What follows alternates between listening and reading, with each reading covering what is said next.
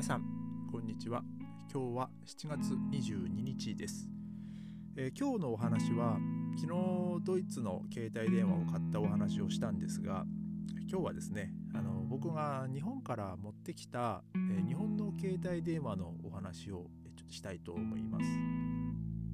あのまあ僕ドイツに来る前にですねその日本の携帯電話を、まあ、一応、まあ、こっちでも使える設定にして、えー、持ってきたんですよ。まあ、僕はその当時あのドコモの携帯を使ってまして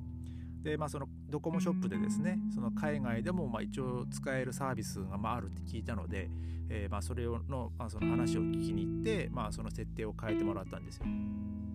でまあその設定っていうのは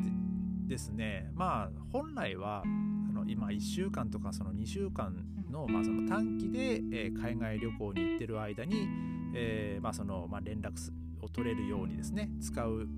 まあ、用のその海外での使用できるそのサービス、えー、だったんですよ。なので、まあ、本来はそのサービスで海外に移住するっていうのは、まあ、あまりこうお勧めしませんっていう感じで、えー、言われたんですよね。まあでもまあ僕使ってもまあ1ヶ月ぐらいだと思うのでっていう話をまあしたのでまああの本当に向こう行って、まあ、ドイツ行って携帯を、ね、現地で携帯買うまでの,、まあそのちょっとしたこうつなぎになればいいのでっていうふうに言って、えー、まあ、その設定に、えー、ちょっと変えてもらったんですよ。で、まあ、その設定っていうのが日本にいればですねそのメールとかはその勝手にこう受信されたり、まあ、電波がないところにあったらあのセンター問い合わせっていう、まあ、今は多分言わないかもしれないんですけどあのそれそれをすると、まあ、受信できるんですけど、まあ、そのその設定にしとくとメールが自動的には受信されないようになるんですよ。でまあそのセンター問い合わせをした時にあの、まあ、メールが来てればですねなんかこう表みたいになってですねメールの発信者の,、まあその名前とかアドレスが見えるようになってでこうチェック入れてその読みたいものだけそのさらにあのだ、まあ、ダウンダウンロードじゃないな。あの、まあ、そのパケット通信料がか かるんですけどさらに、えー、それで、まあ、受信するっていう、えー、サービスだったんですよ。まあ、なのでですねその広告とかその迷惑メールとか、まあ、当時は流行ったあのチェーンメールみたいなやつですね、えー、そういうわけのわからんやつはあの受信できないようになってまあ最低限、まあ、そのセンター問い合わせをしただけの料金で済むっていう、えー、まあそういう、まあ、親切なのか、まあ、あってよかったなって思えるような、まあ、サービス、えー、だったんですよ。ただですねやっぱりあの、まあ、そのドコモショップの人に言われも言われたんですけど、まあ、そう頻繁にその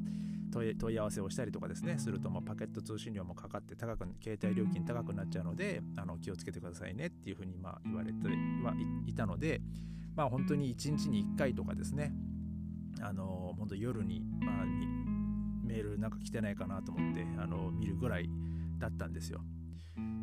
でまああと着信に関してはであの電話の着信に関してはあの、まあ、電源が入ってればあの着信はされるんですよ。えー、ただあの発信者には今度海外通話料金がかかるんですよね。でなおかつ受信電話着信の、えー、着信料金も取られるっていうあのこの件に関してもあまり長電話しないようにっていうふうに、まあ、あのドコモショップの人にはあの言われたんですよ。ただまあ本当に電話するっつってもあのまあ、僕がその携帯を使って電話したことはまあないんですけどただたまにですねあの電話が鳴ることはあったんですよね。でまあ極力、まあ、着信料金もかかりたくないし、まあ、向こうも電話があの鳴ってる以上は料金は確かかかんないはずだったんであの、まあ、そのまま切れるのを待ったりとかですね あの変に留守番電話サービスに行かないように、まあ、その留守番サービスのあのサービスもま切ってはいたんですけどただあの僕1回だけあの電話に出たことがあってですねちょっと面白半分であの地元の友達から電話がかかってきたんですよ。で そしたらですねあの広津今今からみんなであの遊びに行くんだけどお前も一緒に行かないっていう感じの電話が来たんですよ。でよくよく考えたらですね、まあ、僕その親しい友人とかにはあのドイツに行くっていう話をしてたんですけどまあ言っちゃなんですけど、まあ、そこまで、まあ、そのしょっちゅう連絡を取ってたわけではない人だったので言わなかったんですよ。とか言ってなかったんですよでいやまあ行きたいのは山々だけどなちょっと予定が予定がなーっていう感じで あの言葉を濁したんですよ。いやそしたら向こうもですねいやあの別に何時からでもいいよみたいな感じであのあの迎えに行くからさみたいな。まあ僕がそのもう車とか持ってないのを知ってたので彼は。あのそういう風に言ってくれたんですけどいや迎えに来るっつっても結構ちょっと今俺遠いところにいるからねみたいなこと言ったらですねなんでお前今八内にいるんでしょみたいな話をするんですよ。で彼はまあ僕がそのまだその富山にいた時に八戸帰ってきた時に、まあ、ちょちょっと会ったことがあってでまあ人からですね、まあ、僕がその富山を引き払って日本あ八戸に帰ってきたっていう話は彼は誰かから聞いてたみたいであので僕がまだ八戸にいると思ったらしいんですよあのドイツに行くなんてその彼も知らなくてですね。いやでもいやでも迎えに来るっつっても本当今遠いところだしつか俺今日本じゃないんだよねっていうそこで本題に入ったんですよ僕は。でもなんか向こうは「は?」って言ってなんか全然信じないんですよ。だって今も日本の携帯に電話かけてんだぜっていう向こうは言うんですけどいやだからその日本の携帯を海外でも使える設定にしてきてるから今俺はこの日本の携帯電話をあのドイツで受けてるからって言ったんですよでもそしたらまあそいつもまあちょっとアホなのかバカなのか分かんないですけどいやでも電話できてんじゃんみたいなことを言うんでいやまあでもだから電話できてるけどお前多分今月の携帯料金あの海外通話になってるから高えよって言ってで今俺本当にもう今ベルリンにいて今ベルリンあの今何時だからねってあの日本の、まあ、当時その時差はままだサマータイムになる前だったので、まあ、7時間前だからみたいな。お前今から遊びに行こうっつってけどこっちまだ昼間だからなみたいな話を したんですよね。でそしたら「お前ほんとドイツにいんの?」って言われてだから何回も言ってんじゃんって言ったらそこで電話切られたんですよ。あのでそこからですね僕彼と連絡が取れなくなっちゃったんですよ。あのもう向こうがですねもう本当にあの多分電話料金多分その月は結構高かったんじゃないかなと、えー、まあ悪いことをしたかなっては ま思うんですけどまあまあしょうがないかなと、えー、ででもまあ残念ながら僕は彼はね彼とはそこで連絡が途絶えるっていうちょっと寂しい思いを、えー、しました。でまあその結局ですね僕その日本の携帯電話をまあ徐々にこう使わなくなっていったんですけどあのやっぱ当時ですねその日本はあのまだそのガラケーですよ、えー、まあ、スマートフォンのその LINE とかですねそういうメッセージアプリとかもそんなもちろんない時代だったのでその連絡手段は直接電話するかその携帯電話同士の E メールアドレス、えー、しかなかったと思うんですよね。でまあ、当時、まあ、パソコンのメールアドレスを持ってる人もまあもちろんいましたけど、まあ、僕も作ってはいましたけどあのまあパソコンの方にメールを送ることってあんまりなかったしでそのなおかつあのやっぱそのレスポンスがレスポンスが遅いんでねその携帯からパソコンにメールを送るなんつっても。でなおかつ今度僕がその日本の携帯を使えなくなって使わなくなって今度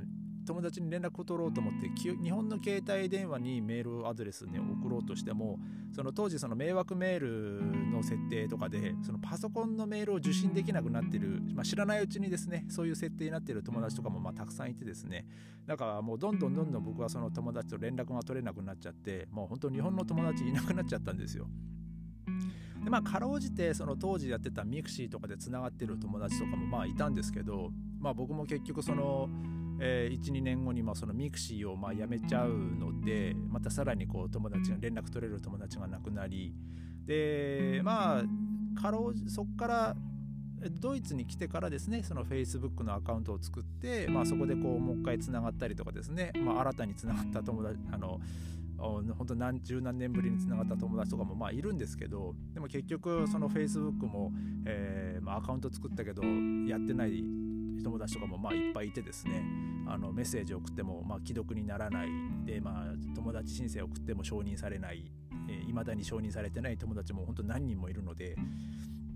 あのまあ Facebook に関してはですね、まあ、なかなかその 友達で、まあ、大学の同期とかはですね、まあ、あのアクティブにやってる人とかもまあいたのであの連絡取れるようにはなったんですけどただまあいかんせん今は僕が Facebook を今年に入って全然見てないのであのそこで Facebook でのつながりも本当僕の方から本当切っちゃうっていうですね、えー、今そんな感じになってるんですよね。まあただそのかろうじて、まあね、今スマホになってあの LINE とかで、まあ、本当海外にいても、ね、こうちょインターネットの w i f i 使ってですねそのメッセージを送ったり、まあ、電話したりもできる、ね、時代になったのでまあでもその連絡取れる友達ももう本当数少なくなりましたしでまあいつかこの SNS も飽きちゃってですね、まあ、インスタはね僕もまあやってはいるんですけどまあ、インスタで、まあ、その大学の友達とか同期とか先輩とかですね後輩がまあ元気にやってんだなとか、えー、なんか演奏活動頑張ってる、ね、人とかもまあいるんで頑張ってんなというふうにまあ見てはいるんですけどまあインスタってやっぱりこの一方的なこの発信なのでまあそのまあいいねとかですねそういうリアクションはできますけどまあ、そこでこのさらにこうメッセージを送ったりとかっていうのもそこまでこう活発にはしてないですしでまあ、もしかしたら、まあ、Facebook 同様インスタもなんかこういつかもう飽きてやめちゃうかもしれないので、まあ、そうなったらですね僕どんどんどんどんこう連絡取れなくで連絡取れる友達がいなくなっちゃうなってちょっとこう考えてはいるんですよね。